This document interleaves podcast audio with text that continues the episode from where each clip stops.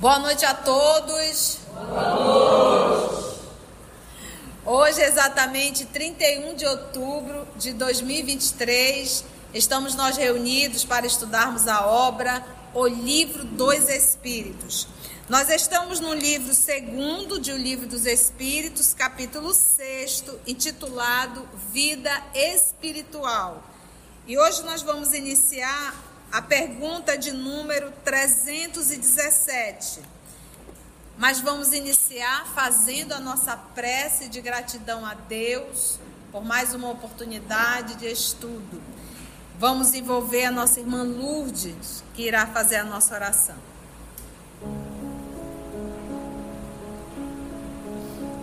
Vamos aproveitar esse momento onde, chegando aqui, Senhor, não tem como dizer para ti. Muito obrigado, mestre querido, por esse convite de podermos estar contigo na aquisição de conhecimentos que muito nos ajudarão a refletir. Porque queremos melhorar, Senhor, para te melhor servir. Senhor, apacenta as nossas inquietações. Permite que dos nossos corações sejam retirados todo sentimento contrário à caridade. Ilumina-nos, Senhor, para que possamos ser mais justos e misericordiosos. Mestre querido, ensina-nos a perdoar. Este foi teu exemplo quando estivesse conosco. Por isso, somos muito gratos por estarmos aqui, recebendo todas essas orientações participando desse banquete espiritual, Senhor. Mas tem de piedade de nós.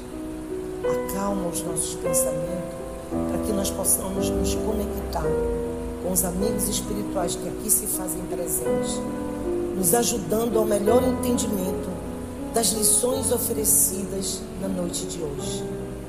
Abençoa e ampara a nossa querida irmã Conceição com tanta amorosidade e paciência, tem nos conduzido nesse caminho do conhecimento.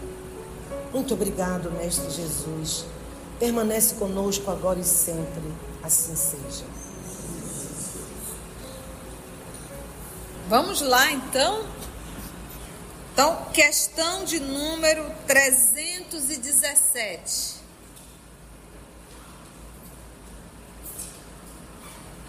Vida Espiritual, livro segundo. É sempre bom lembrar que o livro dos Espíritos é dividido em quatro livros. O primeiro livro, que é da criação, que vai falar de Deus. Esse primeiro livro ele vai ser desdobrado no livro A Gênese. O livro segundo, que trata o mundo espiritual. Esse livro vai ser desdobrado no livro dos Médios. O terceiro livro que trata as leis morais. Esse livro vai ser desdobrado no Evangelho segundo o Espiritismo. E o quarto livro, de O Livro dos Espíritos, que é Penas e Gozos Futuros, que vai ser desdobrado no livro O Céu e o Inferno. Então, nós estamos agora estudando o livro segundo, que vai ser desdobrado em qual livro? Livro dos Médios. Muito bem. Vamos para a questão 317. Após a morte, os espíritos conservam o amor da pátria? Então, após a nossa desencarnação, vamos continuar amando, amando o Brasil? Resposta: O princípio é sempre o mesmo. Para os espíritos elevados, a pátria é o universo. O que que caracteriza um espírito elevado? A sua capacidade de amar. Quem muito ama é coisa de espírito elevado. Isso é comportamento já de espírito superior. Então, se ele muito ama, ele vai ser barrista, gostar só dos seus do povo do Amazonas, só do povo do Brasil? Não, acabou. A pátria agora é o quê? O universo. Entendeu? Ele ama a todos. Na terra, a pátria está onde se achem mais pessoas que lhes são simpáticas. Para nós aqui, os terrícolas, espíritos da terceira ordem, nós ainda gostamos de onde estão os nossos afins, os nossos espíritos afins. Ficou claro isso ou ficou alguma dúvida? Essa observação do professor Allan Kardec. A situação dos espíritos e sua maneira de ver as coisas variam ao infinito. De acordo com o grau de seu desenvolvimento moral e intelectual. Geralmente, os espíritos de ordem elevada só fazem na Terra estações de curta duração. Então, os espíritos elevados, nobres, vêm para cá, passam uma temporada necessária para uma missão e depois retomam e perde totalmente o vínculo. Eles vieram para fazer um trabalho, né? Por isso que eles chamam de estações de curta duração. Tudo que aí se faz é tão mesquinho em comparação com as grandezas do infinito. As coisas a que os homens atribuem mais importância são tão pueris aos seus olhos que quase não encontram atrativos em nosso mundo. Né? O que, é que tem de atrativo aqui para um espírito nobre? Conviver com doidinho?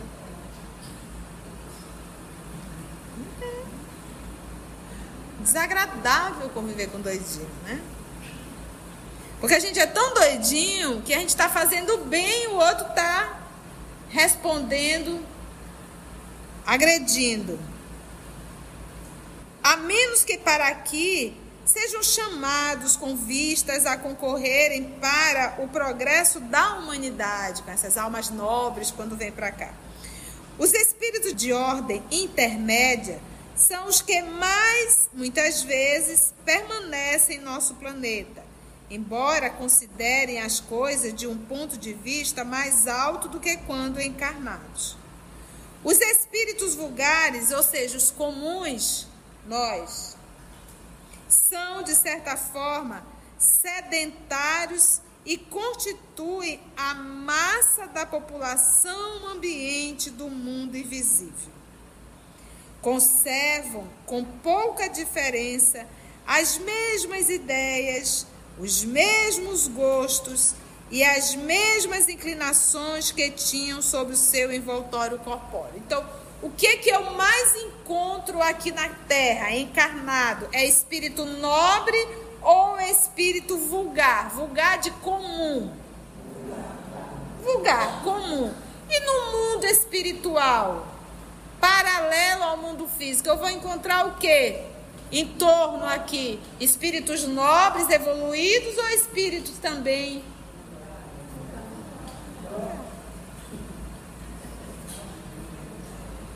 Se tu me perguntas sobre que tipo de espíritos estão em torno de Júpiter, Aí eu digo, encarnado, espírito nobre, desencarnado também. Entende? Então, o que a gente encontra aqui no mundo dos encarnados, a gente encontra também paralelo. É esse tipo de espírito que estão aqui, paralelo, se acotovelando com a gente.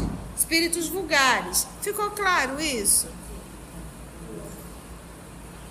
Por isso é que ele coloca assim: os espíritos vulgares são, de certa forma, sedentários e constituem a massa da população ambiente do mundo invisível. Conservam, com pouca diferença, as mesmas ideias, os mesmos gostos e as mesmas inclinações que tinham sob o seu envoltório corpóreo estão fora do corpo, não tem mais um corpo físico, mas é como se tivesse, continua do mesmo jeito. A gente tem que parar com aquela ideia de achar que o fato de ter se tornado espírito virou anjo. É do mesmo jeito, não mudou nada. Se é vicioso, continua vicioso. Se é agressivo, continua agressivo. Se é maledicente, continua maledicente. Não existe nenhum milagre, nenhum pozinho mágico que vai fazer com que a pessoa, ao desencarnar, se torne um ser iluminado. Então, é por isso que nós temos que fazer o nosso processo de mudança aqui. Intrometem-se em nossas reuniões, nos nossos negócios. Quem que se intrometem? Muito bem, criança. Em nossas reuniões, nos nossos negócios, nas nossas diversões. nos quais tomam parte mais ou menos ativa segundo seus caracteres, segundo o caractere de cada espírito. Não podendo satisfazer as suas paixões, os espíritos, eles gozam na companhia dos que a elas se entregam. Então, vamos supor que eu sou um ser encarnado que gostava de beber álcool. Eu desencarno, eu deixei de gostar? Continuo. Tenho como beber o álcool? Não. Mas eu posso me aproximar de quem bebe e usufruir do prazer dele.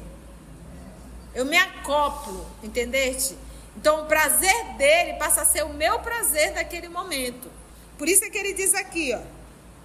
Não podendo satisfazer as suas paixões, gozam na companhia dos que a elas as paixões se entregam. Eu sempre falo isso para tudo. Qualquer desequilíbrio, qualquer paixão, qualquer vício te aprisiona. Então você vai buscar quem o faz. Isso para bebida, para todos os tipos de drogas, para todos os tipos de comportamentos equivocados, para os desequilíbrios na área sexual. Tudo isso faz com que eu digo, bem, se eu sou uma pessoa desequilibrada na área sexual, eu desencarno, eu vou continuar desequilibrado. Então eu vou procurar pessoas desequilibradas para que eu possa, em contato com elas, sentir as vibrações e as sensações que eu adoro. Então é por isso que o Senhor Emmanuel vai nos chamar de sócios. Então nós temos sócios, nós temos comparsas, nós atraímos aquilo que somos, tá? Então existe uma parceria, existe uma sociedade, tá bom? Então eu atraio aquilo que eu gosto. Da mesma forma, quando você se esforça para o trabalho no bem, você atrai espíritos que também querem fazer o bem. Então é uma questão de escolha e atração. Eu escolho e logo eu atraio, tá bom? Então, ou seja, vou repetir a última frase. Não podendo satisfazer as suas paixões, gozam na companhia dos que a elas se entregam.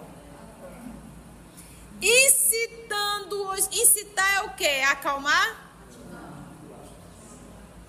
Incitando-as a cultivá-las. A cultivá-las o quê? As paixões, os vícios. Vamos supor que eu identifiquei um vício. Então eu vou lutar contra esse vício. Quando eu começo a lutar contra esse vício, os meus parceiros, eles vão duplicar a ação. Porque se tem uma coisa que eles não querem é te perder. Entendeu? Então eles vão duplicar a ação sobre você para que você não deixe de fazer o que vocês gostam. Então por isso é que a força e o esforço tem que ser muito maior. E esse movimento não é só dentro de ti, é dentro de ti e os teus parceiros, porque ele, ele tem você como parceiro e também tem os parceiros teus que ele conhece encarnado. Então ele vai lá na casa do fulano, né? Diz, liga para ele. Liga. A festa vai ser muito legal. Aí o cãozinho de lá liga. Oi, fulano, e aí? Vamos armar? Já é sexta-feira. Sextou. Sextou. É? Que Manaus a gente diz sextou, né? Sextou. Aí o, a criatura, coitada, que tá ali, né? Quieta, né? Aí o fulano começa, papapá, papapá, papapá, papapá, e diz, tá, eu vou pensar. Desligou, mas ele ainda tá lutando ali, né? Ele tá lutando. E aí o cidadão caboclo liga de novo. Já tô aqui embaixo te esperando. Tu não vai nem ter que dirigir, eu vou te levar. Não é assim?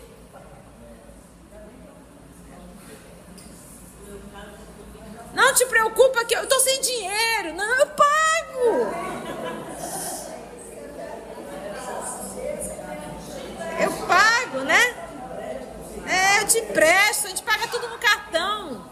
Por que, que a tia traz é algo cômico, mas é mais cômico para eles, porque quando eles veem a gente caindo, eles dão uma boa gargalhada, isso esse abestado, querendo medir força comigo. Né? Então, por que, que a gente traz esses exemplos? Para que quando você se predispor a lutar contra essas paixões mas saber todas as armadilhas que irão te aparecer. E você ainda vai ouvir a voz da tia. Lembrando do estudo. Não caia. Entendeu? Então é uma questão realmente, né, Lúcia? Luz pode rir. É uma questão de força e de esforço para que a gente se liberte dessas paixões, tá bom? Porque aqui, olha, incitando-os a cultivá-las. Entre eles existem alguns mais sérios que veem e observam para se instruírem e aperfeiçoarem. Então eles veem e observam. O que, que ele está falando aqui? Tem espírito que fica só assim, ó. Só te manjando, só te manjando. Já sei qual é o ponto fraco dele. Vai lá, chumbou. Aí parece assim que nós somos vítimas dele, né? Não, gente, sempre o que vai acontecer são sugestões. O martelo quem bate somos nós. Sabe, você está vindo para o estudo, você está se aperfeiçoando, você está conseguindo se desligar dessas investidas, você está se tornando um humano melhor. Fulano, tu recebeu uma promoção no trabalho. Ai, que maravilha! Mas é à noite. Aí tu já putz, o estudo. E olha, tu vai ganhar 40% mais. Larguei. Vocês acham que Chico não passou por isso? Quando ele estava lá no trabalho dele, lá em Pedro Leopoldo, passando uma dificuldade financeira, chegou uma proposta. E ele tinha que sair de Pedro Leopoldo. Ele não ia ter tempo para a mediunidade. Ele ficou com o quê? Com o que ele ficou? Com trabalho com Jesus. Então são essas coisas que a gente não não pensa. Então, tudo é feito para te distanciar do trabalho, do estudo que está te tornando um humano melhor. Por isso é que o Kardec diz aqui, olha, repete, entre eles existem alguns mais sérios, ou seja, não é esse que só quer tá te influenciando para tomar uma cervejinha e ali para o motel, não, tem uns mais sérios. que veem e observam para se instruírem e aperfeiçoarem o que vão fazer. Por isso é que quando Jesus ensinava os seus discípulos para libertar pessoas que estavam no processo de subjugação, subjugação física. Quando você vê uma pessoa se batendo toda, incorporando, tu diz: "Ai, meu Deus, que horrível". Gente, essa aqui é a forma mais simples de se resolver. Porque a pessoa sabe que está sobre a ação de um espírito. Os familiares estão vendo que ele está sobre a ação de um espírito. É muito fácil tratar isso aqui. Agora, aquele que está sobre a influência e que não sabe, esse faz um estrago muito maior na vida do ser humano.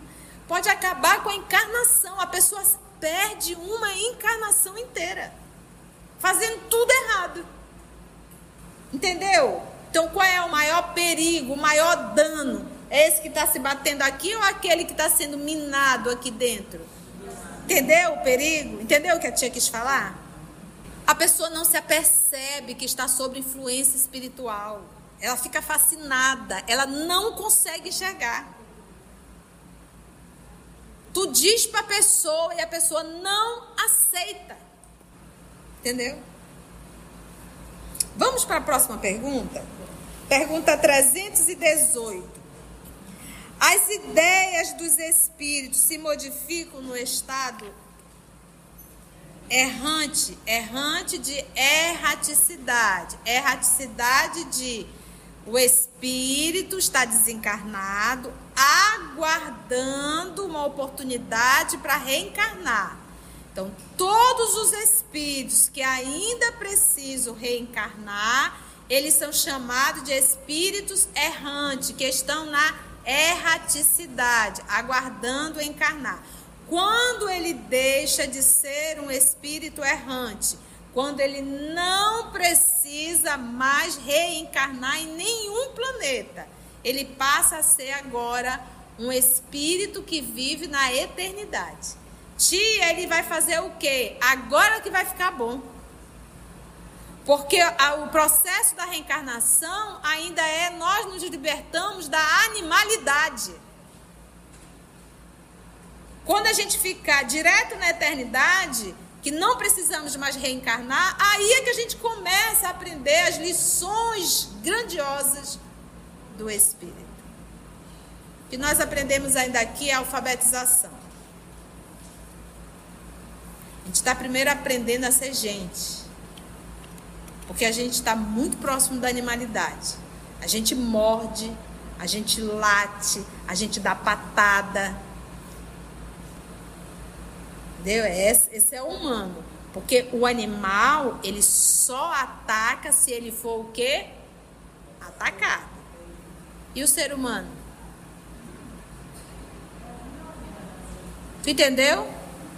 Você tá dando sorriso, você tá amável porque ninguém te atacou, mas se te atacar, isso é uma semelhança com o quê? Os animais. As ideias dos espíritos, então, se modificam no estado da erraticidade? Ele diz muito. Agora presta atenção. Todos os espíritos, quando desencarnam, eles vão para a erraticidade ou a grande maioria fica aqui, ó? A grande maioria fica aqui. Então eles não mudam o pensamento. Mas quando eles estão, vão para a erraticidade, que caiu a ficha, que entende a sua condição, aí tudo muda. Muda a ideia dele, porque ele passa a pensar como espírito, não mais como personalidade.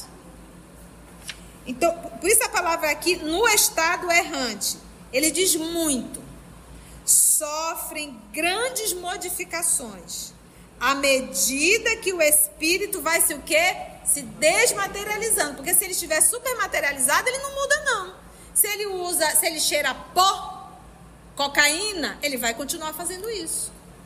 Se ele adora um bordel, vai continuar indo para o bordel. Se adora sentar à mesa e comer muito, vai continuar em torno de mesa se alimentando. Ele tem como pegar a coxinha do frango, a picanha?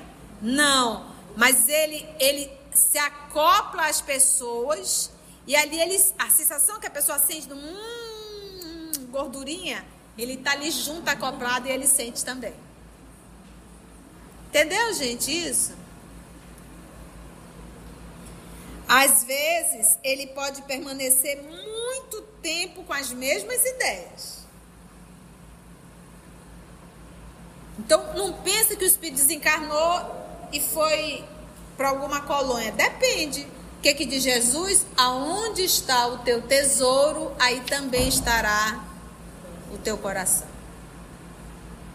Quando Jesus ensinava os seus discípulos a libertar é, os espíritos maus que envolviam as pessoas, e algumas vezes os discípulos não conseguiram. Disseram, Senhor, nós fizemos tudo o que o Senhor mandou, mas ninguém conseguiu. E Jesus respondia que para essa classe de espírito é necessário jejum e oração. Jesus já dizendo que existem classes de espíritos. Existem espíritos e espíritos. Nós fizemos uma palestra quinta-feira passada no Morada Cristã, Mediunidade de Jesus. Peguei várias só do Evangelho de Lucas mostrando a mediunidade dentro do Evangelho. Eu peguei até o livro de Samuel no Antigo Testamento, que é a história do rei Saul, junto com o juiz. É isso que a gente tem que entender. Então, vamos lá. Então ele diz: às vezes o espírito pode permanecer muito tempo com as mesmas ideias, mas, porém, entretanto, todavia, pouco a pouco a influência da matéria vai diminuindo e o espírito vê as coisas mais claramente. É então que procura os meios de se tornar melhor, o espírito, entendeu? Então, quanto mais materializado, menos ele consegue entender as coisas espirituais. Quanto mais espiritualizado, mais ele consegue entender as coisas espirituais. Tia, como é que é isso? Gente, gente, a turma que já tem mais de 50, eu tô nessa. A gente tem que começar a entender que nós já fizemos 50%. 60%. Nós já temos pouco tempo para voltar para a pátria espiritual. Eu estou me preparando para isso? Poxa, eu não posso viver aqui como um adolescente. Vou fazer 52 anos, gente. Então eu já tenho que começar a, é, a educar a alimentação. Eu não posso ser uma pessoa viciada na comida. Eu tenho que começar já. Nós temos que equilibrar tudo que se refere a corpo físico: sexo, alimentação, apego, eu tenho que começar a ver que eu não sou dona de nada, que isso vai passar para outras mãos. Eu tenho que começar a me preparar. A viagem está próxima. Entendeu? Então já olha pro teu guarda-roupa, tu vê aquele monte de troço acumulado, não sei para quê. Aquele número 40 não vai mais caber de jeito nenhum dê novo rumo. Né? Aquela caixinha cheia de trecozinhos, sabe? É melhor você fazer isso, escolhendo as pessoas, até que ver as pessoas invadindo. Ah, isso aqui, isso aqui. Estou só olhando assim como vocês são, olha. Vai doer muito mais. E é melhor você fazer isso, sabe? Se desprender. Eu tenho que começar a me preparar. Ou vocês acham que vão virar Matusalém uma pedra? Vai não. 319. Já tendo o espírito vivido a vida espiritual antes da sua encarnação, porque todos nós já não tivemos uma vida espiritual nesse processo de encarna, desencarna como se explica o seu espanto ao retornar ao mundo dos espíritos? Se todo mundo já viveu a vida espiritual, por que quando a gente volta a gente fica espantado? O quê? Tô vivo, tô morto? O que está acontecendo? Né? O que, que é isso? Resposta.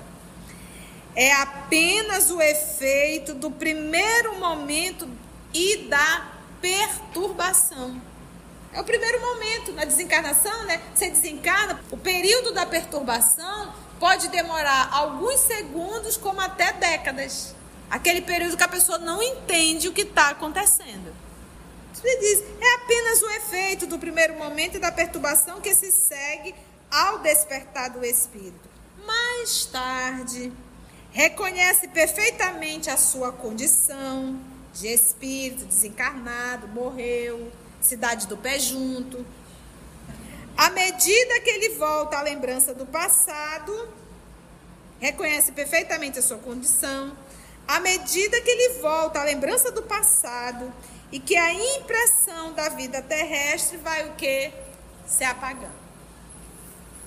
Porque eu não sou apenas Conceição. Eu estou Conceição. Essa é uma personalidade, mas não é a única. Então, ao retornar à pátria espiritual, à medida que nós vamos adquirindo consciência e ciência da nossa condição, às vezes a gente pode até acessar uma outra personalidade. A colega está perguntando, tia, o espanto maior é para um suicida? Não necessariamente. Quando a gente fala de suicida, a gente tem um suicida direto e indireto. Você pegou um carro, tomou todas, houve um acidente. Não é acidente, isso é imprudência, isso é suicídio, tá? Acidente é acidente, imprudência é imprudência. Então você desencarnou. Pensa a agonia dessa criatura no mundo espiritual. Pensa a agonia dela olhando o carro todo quebrado e o corpo dela lá esfacelado e ela olhando. E vendo todo mundo comentando.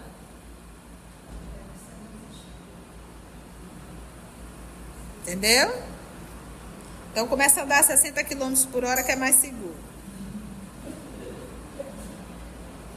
Então vamos lá. Comemoração dos Dias dos Mortos, funerais. Questão 320. Os espíritos são sensíveis à lembrança que deles guardam os que lhes foram caros na terra? Eles sentem, eles percebem, eles se sensibilizam em saber que alguém aqui na terra está lembrando dele? Essa é a pergunta. Vamos ver a resposta? Muito mais do que podeis imaginar. Claro, você lembrar do seu ente querido e lembrar bem. Lembrar com sentimento de gratidão. A gente não gosta de ser lembrado, de dizer assim, olha, hoje eu lembrei de você. Tu diz, poxa, foi? Que legal, né? Ou alguém te ligar, olha, eu lembrei de você. Agora imagina a gente no mundo espiritual. Muito mais do que podeis imaginar. Se são felizes, essa lembrança lhes aumenta a felicidade. Então, lembrar do ente querido com alegria, com felicidade, aqueles momentos felizes, né? Aquele momento daquela gargalhada engraçada, né? Eu digo que tem uma mais hilária da mamãe. Vocês sabem que a mamãe está com cinco meses que retornou à pata espiritual. Que saudade do meu amor. Mas teve uma vez, ela era muito gaiata, né? Eu estudando no meu quarto e a garagem pela lateral, pois ela à noite. Olha que espírito brincalhão da minha mãezinha. Ela saiu do quarto dela, colocou um pano branco na cabeça. Pra acabar, né? Minha velhinha não era fácil, né? Veio, veio pela, pela lateral da garagem, chegou assim na janela do meu quarto, foi colocando assim a cabeça com aquele pano. Minha mãe! Aí quando eu vi aquele vulto, eu digo, é agora, Senhor. Aí eu só virei assim com o cantinho do olho. Vai dizer, seja bem-vindo, meu irmão, né? Quando eu botei o cantinho que eu olhei, ela já estava gargalhando, sabe? Eu digo, como tu é, Nazaré, isso é coisa que se faça, né? E ela ria, porque ela ia rir de ver eu me assustando. Ela adorava assustar um ser humano. Então, lembrar desses momentos agradáveis, isso proporciona a eles o quê? Alegria. Porque para eu conversar com um de vocês, eu preciso passar um WhatsApp ou ligar. Quando nós estamos na condição de encarnado e alguém desencarnado, basta eu pensar. É por isso que nós temos que ter muito cuidado com o que pensamos. Porque eu, espírito, nós, espírito, nos comunicamos pelo pensamento. Então, um pensamento aqui chega lá. Então, que o pensamento que possa chegar lá seja esse pensamento de alegria, de otimismo, de força, né? Porque isso chega até os nossos entes que retornaram à pátria espiritual primeiro que nós. Agora ele diz: se são infelizes, aquela tristeza, aquela saudade que tem hora que dá, né? Tem hora que dá uma tristeza, naquela vontade de abraçar de novo, né? Se são infelizes, serve-lhes de lenitivo, né? Sente saudade. 321. O dia da comemoração dos mortos, e vai ser depois de amanhã né? O dia da comemoração dos mortos tem algo de mais solene para os espíritos? Primeira pergunta. Segunda, eles, os espíritos, se apresentam para ir ao encontro dos que vão orar sobre os seus despojos? Os espíritos atendem ao chamado do pensamento. Tanto nesse dia como nos outros. Porque você pode ir ao cemitério e não fazer uma oração. Não, apenas vai lá, acende aquele monte de vela que fica um fogarão, dá fogo para tudo quanto é lado ali. Acende vela. Fulano, acende vela também, acende vela, Beltão, acende vela. Acende vela já. Olha, aquela dali tá tendo muita vela, aquela dali, né? Olha, que dali ninguém nem veio visitar. Ai, que absurdo. Tá, vou embora.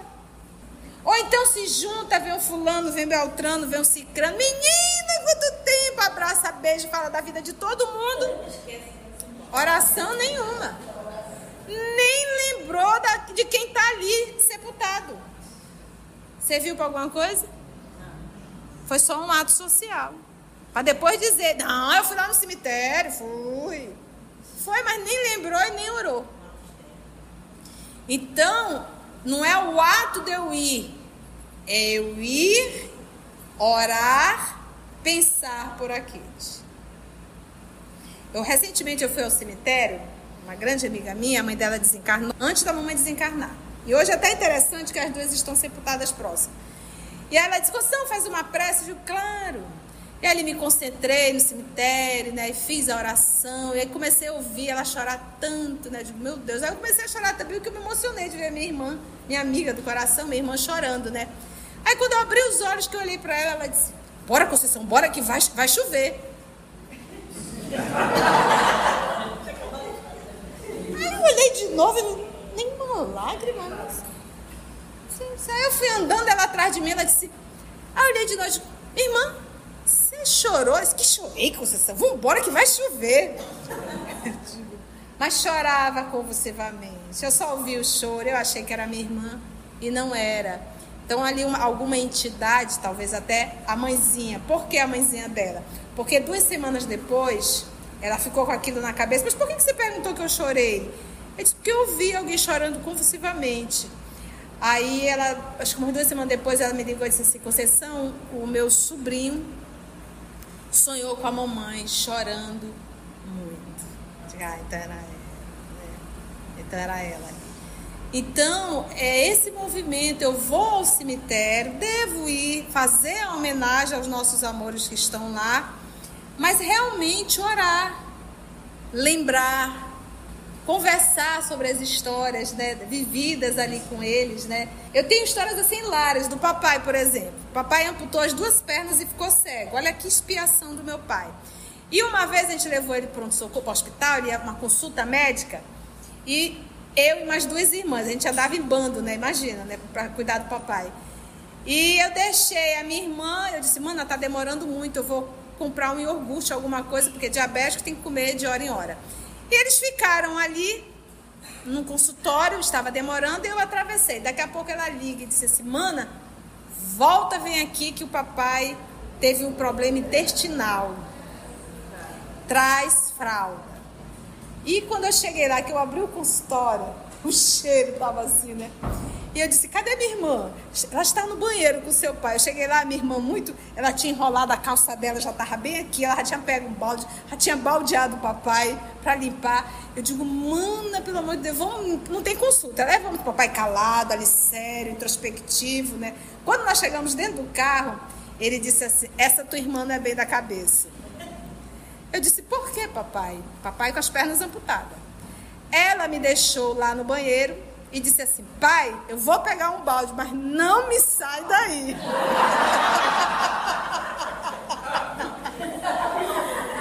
ah, e ele contava isso. Olha, a gente riu tanto dentro do carro. E ele disse assim: Mas como é que tu quer que eu saia daqui junto? Sem as pernas e cego, né? Então, são essas coisas, é difícil, né? Foi uma expiação muito dolorosa, mas que a gente tenta colocar uma leveza em tudo, né? E lembrar desses momentos, apesar de dolorosos, essas situações vividas que foram bem engraçadas. Então, que possamos lembrar dos nossos amores assim, esses momentos com a leveza e com esses momentos. Se formos ao cemitério, pode ir, não tem problema nenhum, desde que você ore e lembre do ser. Não vá falar mal, porque às vezes a gente vai para o cemitério para fofocar, né? Vai lá, você, vamos dizer que você é viúva, né? Você vai ver o fofo que foi sepultado. Aí você tá lá, você ainda olha assim pra sepultura, pra foto dele, diz, me deu muito trabalho. Eu é que sei como foi tudo, né? Pô, não perdoou ainda. Não seja uma viúva rancorosa, né? Deixa. 321. O dia da comemoração dos mortos tem algo de mais solene para os espíritos?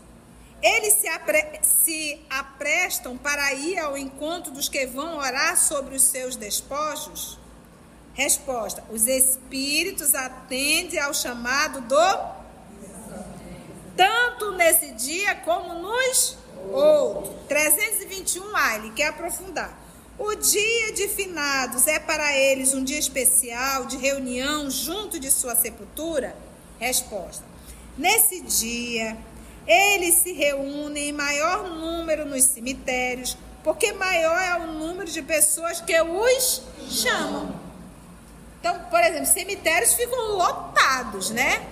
Todo mundo vai para lá, deduz que chama. Então eles acabam indo, né?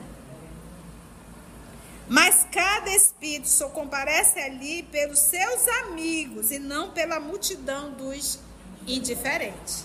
Porque você vai para lá só para acender velas, não faz uma oração, não tem um sentimento. Porque tem gente que vai para o cemitério porque gosta. Aí eu vou lá no dia dos finados, tão legal, né? A gente vê todo mundo, né? 321b. Sob que forma aí comparece, como os veríamos se pudessem tornar-se visíveis? Se você vai à sepultura visitar, ele vai se aparecer de que forma? Hã? Da última forma que você conhece. Aquela sob qual eram conhecidos em vida. Ah, essa aqui também é legal. Sabe aquele túmulo que tu olha que nunca ninguém mais foi lá e tu diz, ô oh, dó, a gente até ora, né? Os espíritos esquecidos, cujos túmulos ninguém vai visitar, comparecem mesmo assim aos cemitérios e sentem algum pesar por verem que nenhum amigo se lembra deles? Ninguém foi lá, ninguém visitou, ele vai lá, resposta. Que lhes importa a terra? A ela só se prendem pelo coração. Se aí não há amor, nada mais há que prenda o espírito ao planeta. Ele tem para si o universo inteiro. Que coisa boa, né? Caiu exatamente nesse período, né? A visita ao túmulo proporciona mais satisfação ao espírito do que uma prece feita em casa em sua intenção? Pergunta boa, né? Kardec não sabe fazer pergunta? A visita ao túmulo é uma maneira de manifestar que se pensa no espírito ausente. É a representação exterior desse pensamento. Você materializa o pensamento indo lá, né? Já dissemos que a prece é que santifica o ato de lembrar. Pouco importa o lugar, desde que seja feita com coração. Mas para nós, orar em casa pode ser um movimento de preguiça. E a intenção é tudo. Então faça um sacrifício. Saia da preguiça. E visite seus entes queridos. Foi bom, gente? Alguma dúvida? Se você chegou até aqui o final, deixa seu comentário. É muito importante a gente poder ler o teu comentário. Não esqueça de curtir para que possa divulgar a página dá o seu like, né? E, se possível, faça a sua inscrição no nosso canal e toca o sininho.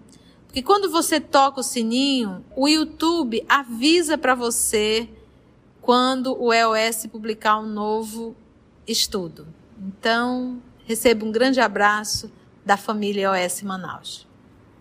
Assim, concluindo o nosso estudo de hoje e agradecendo o nosso Mestre Jesus por mais este momento de aprendizado. Vamos orar?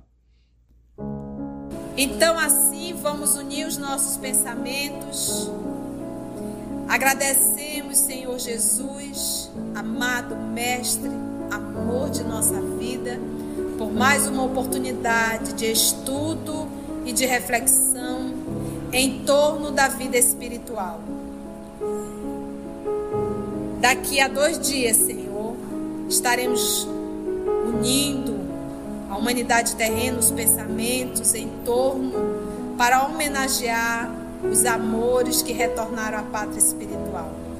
aproveitamos esse momento para te rogar, cada um de nós, pelos nossos amores que retornaram à pátria espiritual, que eles possam receber de cada um de nós uma flor, um sorriso, um grande abraço. Obrigada, amor querido, que assim seja.